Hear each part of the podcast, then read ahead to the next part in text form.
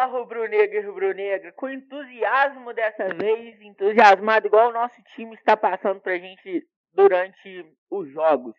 É, e mais uma vez sigo invicto nessa jornada, agora Renato Gaúcho, segundo semestre, é, venho acompanhando com você todos os jogos do Flamengo através do Instagram, através do Spotify, e comigo aqui, Filipão. Seja bem-vindo mais uma vez, Filipão.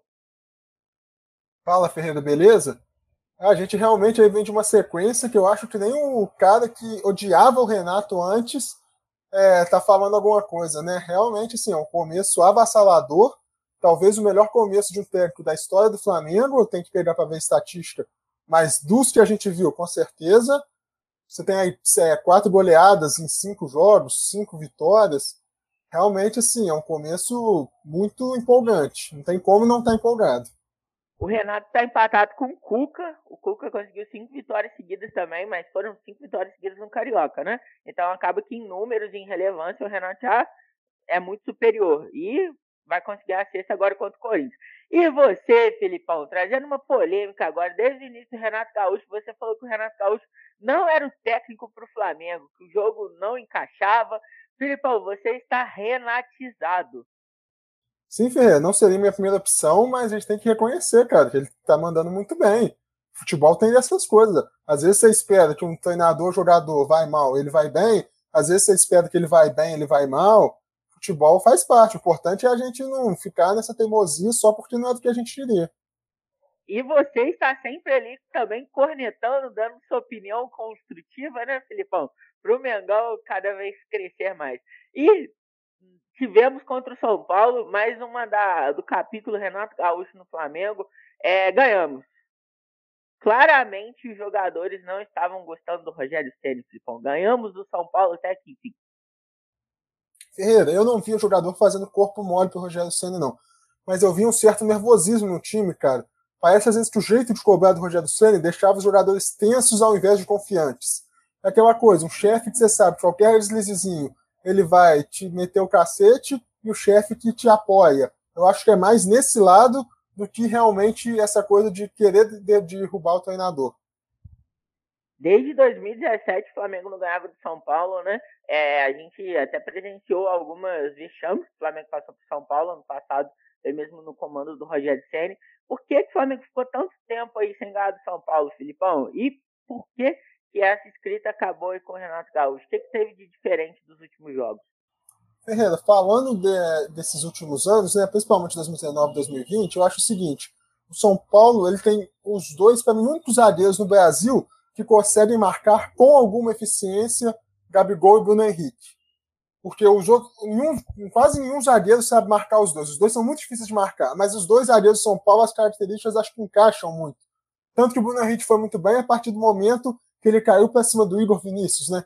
Que é, o, que é do ala direito, a gente vai falar disso. Mas eu acho que essa questão de anular Bruno Henrique e Gabigol, acho que acabou prejudicando muito o Flamengo nesses últimos jogos.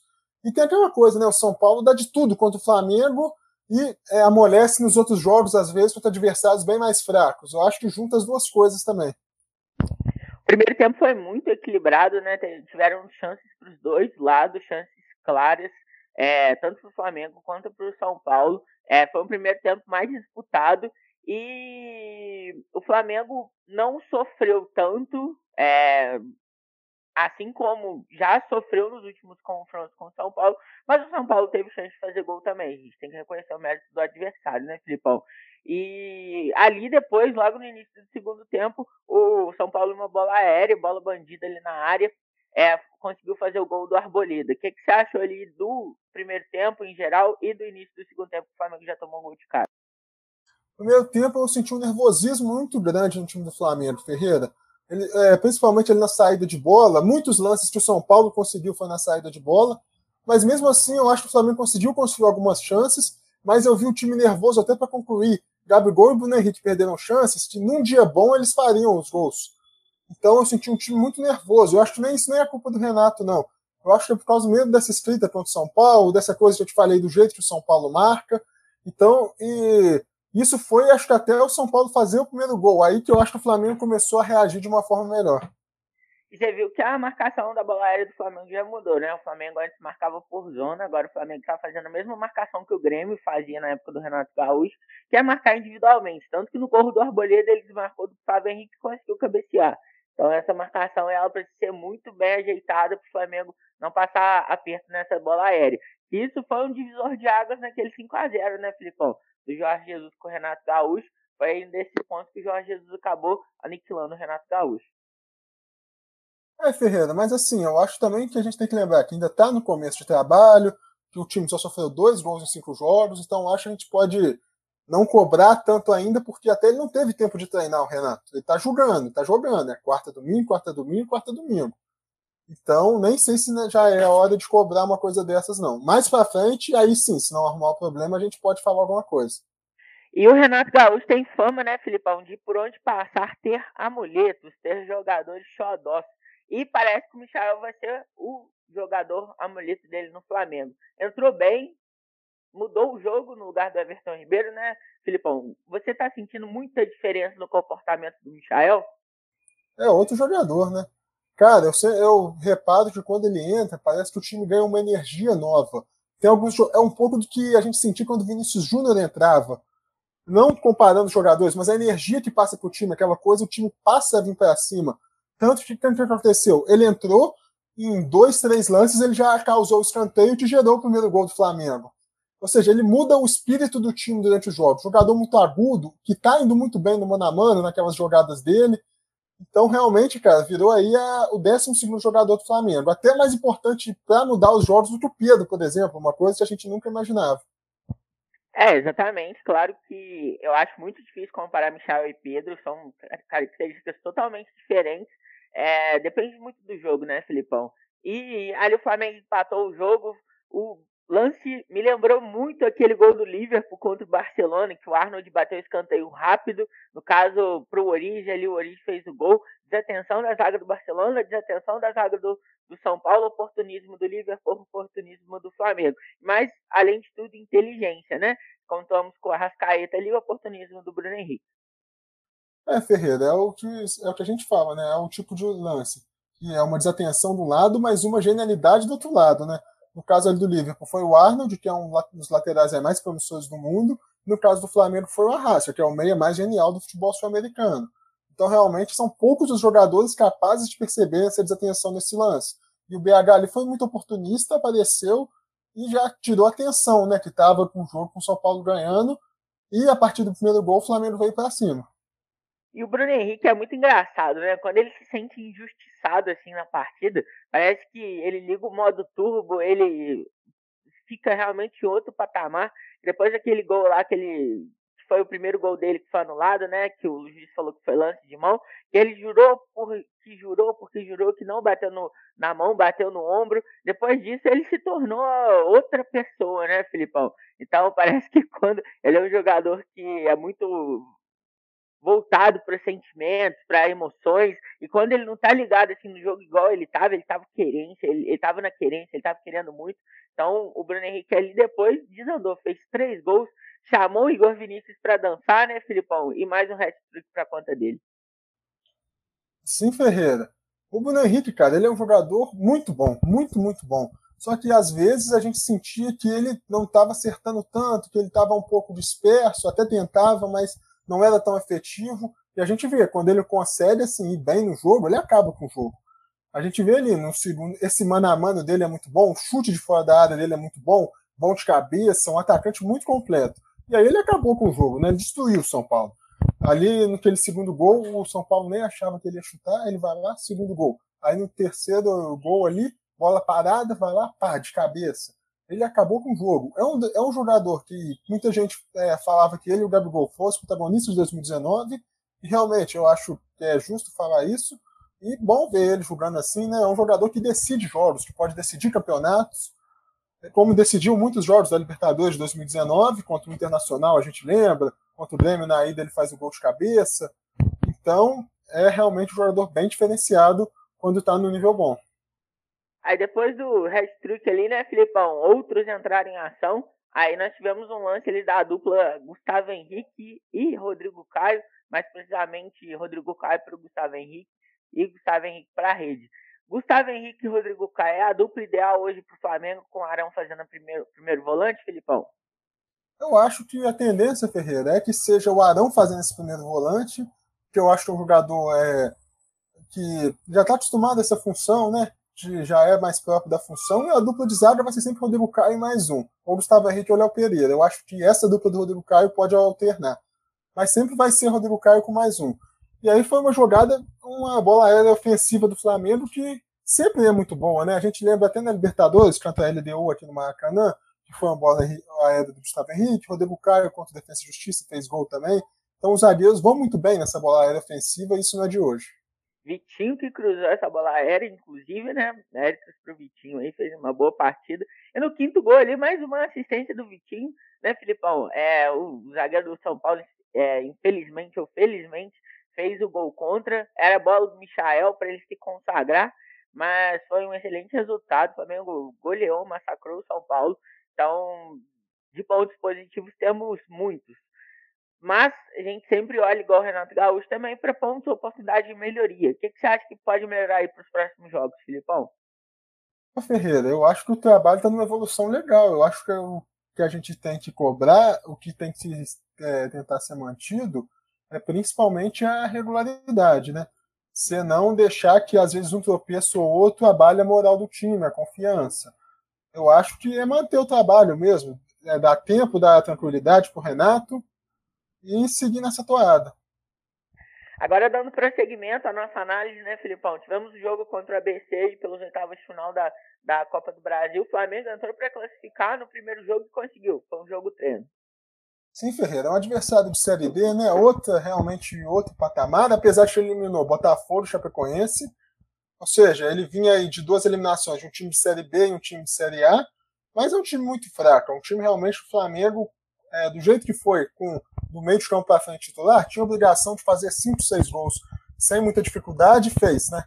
Então, realmente é um jogo ali para dar confiança pro time, para somar nas estatísticas.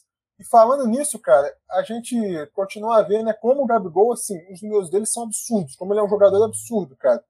Que ele já é o oitavo maior artilheiro da Copa do Brasil e deve, em questão de pouco tempo, deve é, se tornar o maior artilheiro, porque o maior artilheiro é o Romário com 36 e o Gabigol é, já tem 20, depois vou até pegar um número, 24. Então, você está aí a 13 gols de se tornar o maior artilheiro, sendo que ele só tem 24 anos, vai fazer 25 agora no final de agosto, ou seja, é uma questão meramente de tempo.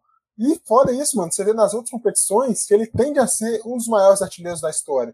Eu acho que isso é muito bom até para motivar o jogador, cara você tem a perspectiva de se tornar um maior artilheiro do Brasileirão, maior artilheiro da Copa do Brasil. O Brasileirão, apesar de faltar bastante gols, é, se ele manter a média, ele é bem capaz que ele consiga, ainda enquanto ele jogar em alto nível.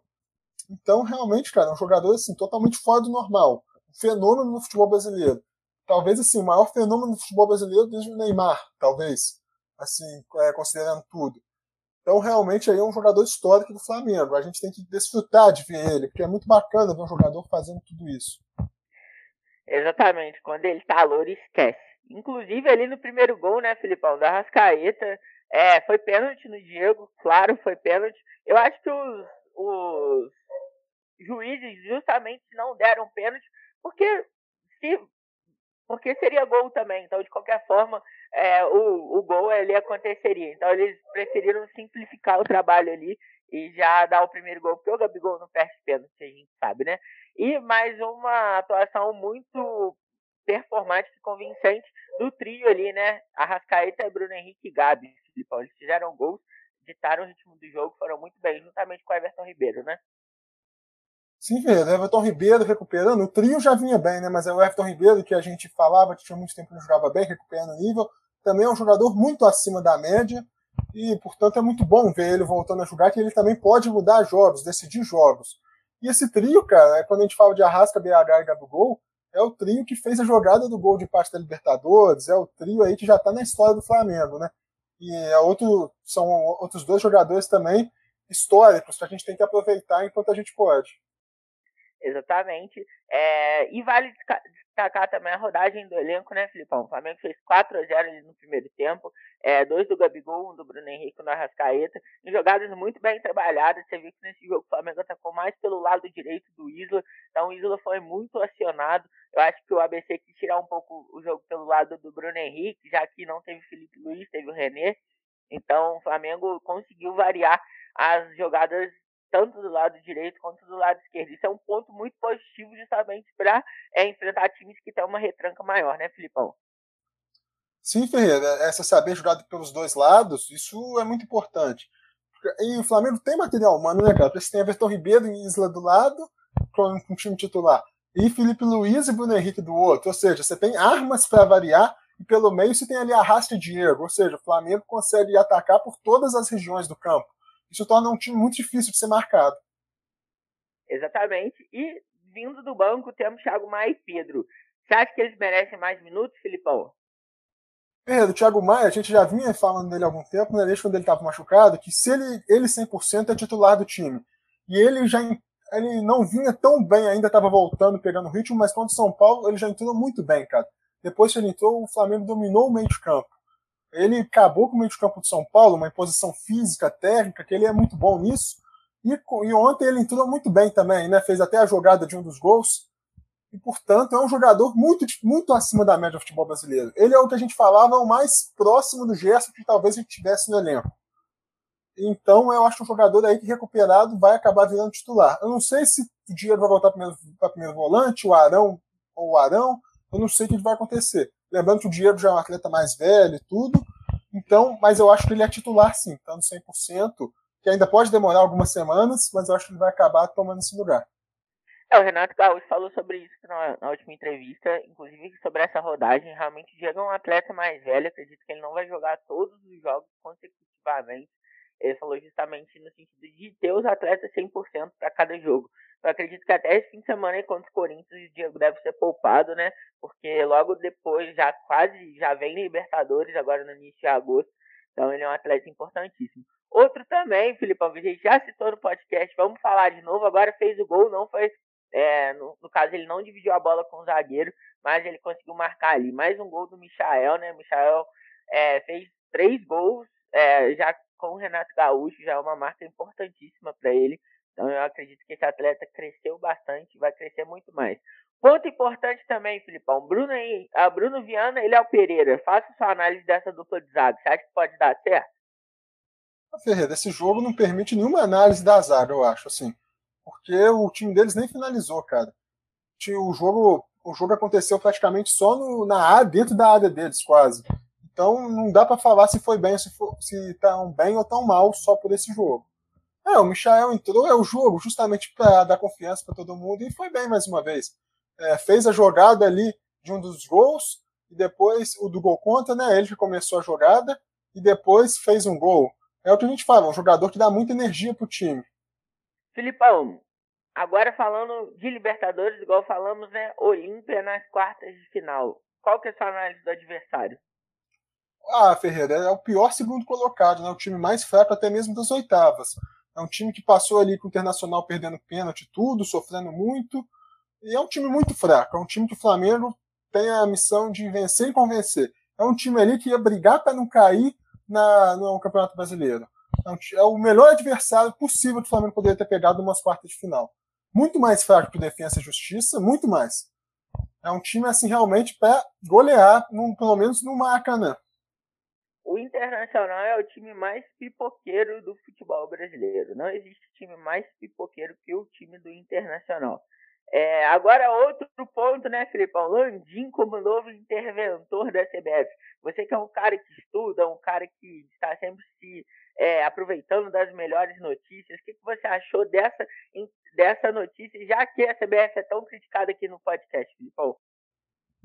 Ferreira, as pessoas estão achando que ele, ah, não, agora o Landim é o presidente tudo, na verdade, ele só vai organizar a eleição, cara. Ele, o presidente da Federação Paulista, é realmente algo muito provisório assim. Mas isso mostra, cara, uma força de bastidor. Porque a CBF nos últimos anos vinha aí muito comandada por dirigentes advindos de times paulistas. A gente teve aí Caboclo, Del Nero, tudo ligado a times paulistas. Então, é bom que o Flamengo tenha esse bastidor forte. Isso é importante, cara. Porque no Brasil, o bastidor pode ganhar campeonato pode mudar um jogo de data, pode adiar um jogo, pode mudar o local de jogo. Pode não convocar jogador. Pode não convocar jogador. Exatamente. Então é bom ver o Flamengo tendo um papel importante nos bastidores. Isso é uma coisa necessária. No futebol brasileiro, isso é uma coisa necessária, cara. Porque já que o futebol brasileiro é cada um por si, então é bom que você tenha força política. Exatamente, né, Filipão? O próximo confronto é contra o Corinthians e depois a volta lá no jogo contra o ABC. Contra o ABC não é para se preocupar, mas o jogo contra o Corinthians é sim para se preocupar. O Flamengo precisa ganhar, precisa pontuar no Campeonato Brasileiro. É, Ferreira, o Flamengo vem de jogos muito bons contra o Corinthians, né? Independente do treinador, o Flamengo sempre ganha com alguma facilidade do Corinthians. A gente já vê o Domi ganhou com facilidade, o Ceni ganhou. Aí você teve em 2019 é, Jorge Jesus goleou o Corinthians. Então eu não acho que é um jogo que. Acho que é o jogo que o Flamengo tende a vencer. Não acho que o Flamengo vai ter muitas dificuldades, não. Até porque o time do Corinthians ainda não estreou os reforços, está um time tecnicamente fraco, só ganhou de times bem mais fracos. Então eu acho que é um jogo aí que o Flamengo é o grande favorito. Já na volta. É... Oi? Já na volta contra o ABC, eu acho até que você pode pensar em realmente, assim, nem viajar com os jogadores principais, sabe?